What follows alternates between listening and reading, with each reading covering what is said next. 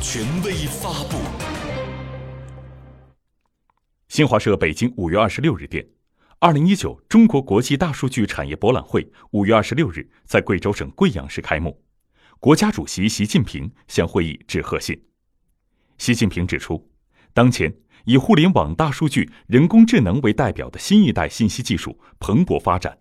对各国经济发展、社会进步、人民生活带来重大而深远的影响。各国需要加强合作，深化交流，共同把握好。数字化、网络化、智能化发展机遇，处理好大数据发展在法律、安全、政府治理等方面挑战。习近平强调，中国高度重视大数据产业发展，愿同各国共享数字经济发展机遇，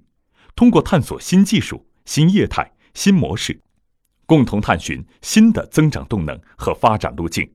希望各位代表和嘉宾围绕创新发展、述说未来的主题。共商大数据产业发展与合作大计，为推动各国共同发展、构建人类命运共同体作出贡献。